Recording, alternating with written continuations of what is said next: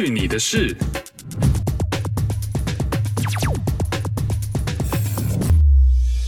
哎呦，这里是去你的事，我是 RT。在开始今天的单元聊今天想要讲的话题之前，我要先讲一下今天很爽，因为 Vancouver Canucks 呢即将要晋级到第二轮的季后赛了。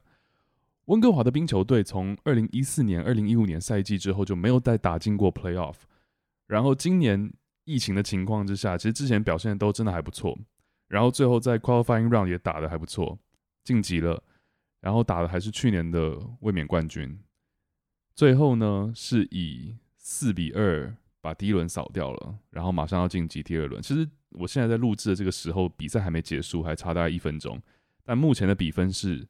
Vancouver Canucks 六分，St. Louis Blues 两分。我今天刚打开电视的时候是四比零，我就已经觉得哇稳了。然后弄一弄，搞一搞，一看哇，现在六比二，太爽！我等下看一下回顾这中间前面这几个进球，跟大家分享一下。因为你知道这么多年没有进 Playoff，今年终于进 Playoff，然后第一轮表现的真的还蛮好的，很期待第二轮的这些比赛。因为你知道，现在疫情期间，之前很长一段时间没有体育可以看，然后现在的这些体育赛事是没有观众的情况之下，其实感觉还蛮不一样的。但总归是有这样的赛事看，有这样的比赛看，就是一件很开心的事啊。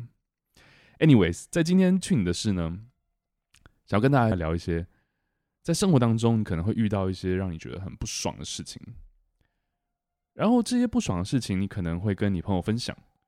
你可能自己气一下就算了，然后我就想要在我生活当中偶尔记录一下，这个单元就叫做“哎呀我去”，哎呦我去，其实也不见得是不爽的事情啊，就想记录一些很奇怪的事情，或者是一些嗯感觉有点搞笑。就你听到这个故事发生这件事情的时候，你想要用 “哎呀我去”来回应的时候。就是适合出现在这个单元里面的。第一件事情，我最近有个朋友呢，他把车子拿去保养。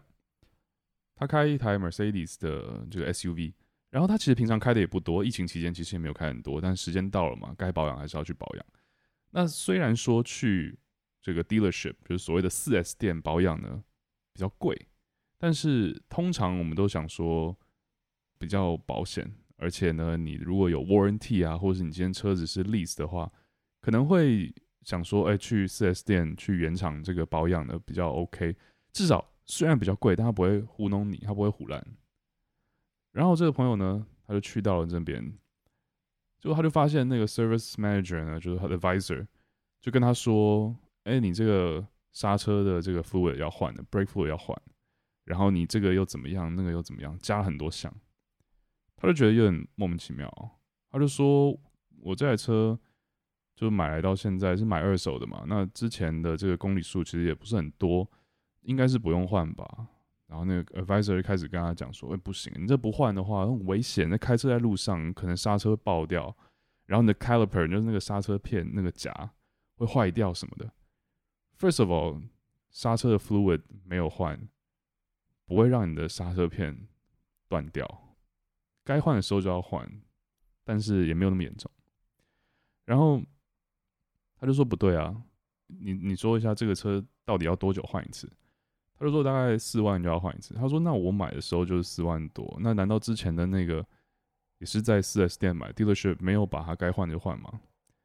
然后这个 advisor 就说看一下，我看这台车的记录看起来是没有换哦，所以我觉得你现在是需要换一下。那我这个朋友呢，也不是在那边随便被人家糊弄的。他就说：“No，那 OK，我回去我当时买车的那个 4S 店，我去问一下他为什么时间到了，公里数到了，你没有换这个东西呢？他就要走了。就当他要走的时候呢，那个 visor 说：‘哎，没有没有没有，我看错了，有了，这个换过，这不用了，不用了，帮你把它拿掉。’你不觉得这真的就是我靠，摆明在骗人的吗？其实我们很常听到一些小的保养厂、修车厂。”他会用一些这种欺瞒的伎俩，或者是他可能会跟你说他有做这些，或者他用的是什么样的 level 的机油，但他其实没有，来多收你钱，或是来坑你钱。但就是因为这样子，所以很多人想说，那算了，我宁愿多花一点钱去 4S 店，去原厂的 dealership，这样的 service 应该不会有问题。But no，还是有可能被糊弄。所以在这边要提醒大家，真的要小心一点。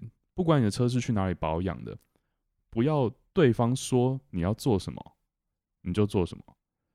每一台车它其实都有一个 user manual，就是它车上呢应该都要有一本告诉你怎么样照顾你这台车的那一本手册。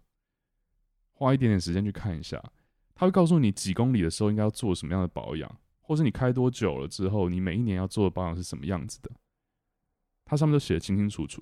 如果你今天去的这个保养的地方，在没有跟你沟通之下呢，就乱加东西，或者是他加的东西是这个 menu 上没有的话，你就要小心一点。不代表它是一定是骗人的，有可能真的因为某些情况下，你这台车刚好有一些地方是需要维修的，或者零件需要换的。但是如果它没有在这个 menu 上面的话，就要特别注意，他是不是在糊弄你。哎呦我去。上个周末吧，睡到自然醒之后醒来，发现突然觉得啊，我们家这个吃饭的地方的墙壁呢有点空，它就是一面白墙，什么都没有。然后我就觉得家里是要有点这种装饰，太白的墙感觉上面应该要挂一些东西。所以呢，我跟我女朋友想一想，就发现哎，我们家其实有一个这种世界地图，像海报那样的世界地图。其实一直都收着的，没有真的找地方挂起来。觉得嗯适合，颜色也适合，整体的感觉很适合吃饭的地方。可是呢，它就只是一张海报而已，它没有一个框起来的东西，没有一个画框或者什么，没有办法把它裱起来这样子。那就觉得如果只是单纯的把海报贴墙上，感觉有点 low，感觉有点像小朋友把自己喜欢的明星的海报贴在自己房间墙上的感觉。所以我们觉得这样不行。我还特地呢，就跑去了卖那种美术用品啊，各种画画类的地方，就 Michaels。Michael 这个店呢，它里面就是卖各式各样跟任何艺术有关的东西，基本上都可以找得到。然后果然，它就有很多很多不同 size 的画框，可是怎么样就没有找到最 perfect 一模一样，跟我们海报大小一样的画框。那就觉得 fine，回来把海报稍微剪裁一下，应该也是 OK 的，因为它。这个旁边还是有点空隙的嘛，好了，就买了一个回来，四十块钱加币一个，质量呢真的很还 OK 啦，就看起来 OK，但其实质量就一般般，也不是说什么玻璃面的，它就只是一个透明的塑胶膜这样。然后，拿回来之后呢，把海报也是辛苦的把它量的刚刚好，剪裁好了放进去，OK，重头戏来了，要把它挂在墙上。那我对我自己的 handyman 的技巧还算是有信心的。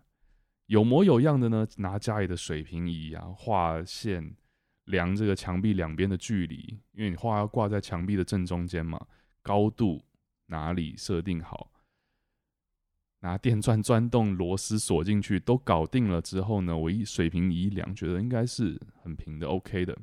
那大家知道画框它后面的挂的东西，其实是有两个小铁片那种，那铁片呢就直接可以勾在那个钉上去的螺丝上面，锁上去的螺丝上面。我就觉得哦，要把那两个这个铁片呢，也要掰得刚刚好水平这样。然后我眼睛呢看着它，我就觉得嗯很平，调得刚刚好。然后就把这个地图呢就挂到墙上了。我很自豪的觉得哦，工超好的，看起来很好看。然后女朋友看一下就觉得，哎，这是不是有点歪啊？我想说，哎呦，居然质疑我的这个。功力啊，我就说没有，不可能，我量的刚刚好的，水平仪都拿出来了，你看就是平的。他看了一下，觉得不对啊，说还是歪的。我说可能是家里的天花板有点歪吧。他说没有没有，真的，我觉得是歪的。那我想说，OK，那我就证明给你看，保证是直的。那你大家知道量一个东西是不是水平的，有两种方法，一个呢就是拿一个水平仪放在上面。看它是不是平的嘛？还有另外一种方法，就是拿尺量，比方说地板到它的距离，或者天花板到它的距离，如果头尾中间都是一样的话，那就表示它是平的，因为地是平的嘛。然后呢，我就拿尺一量，从天花板量到那个画框的上面那那个边边的地方一量，你看，然后就打脸啊，因为差了大概有半寸那么多。然后我在想说，我眼睛是不是瞎了？Anyway，他就说：“你看吧，是不平的，然后我还然后然后就你知道刚刚就还有点那种要吵架的感觉。好了，那我就摸摸鼻子认错呗，是我自己没有挂好。但是呢，故事回顾一下，我刚才最后调的那个铁片，就是弄那个铁片其实是不平的。就在我拿起这个画框，想要把它调到平一点的这个时候呢，它后面那个铁片就没有挂好，在螺丝上就砰啷掉在地上了。掉地上就算了，它整个那个木头画框边就爆开来了。搞了那么久，还特地跑去买。这个时候，如果是你的话，你会怎么做？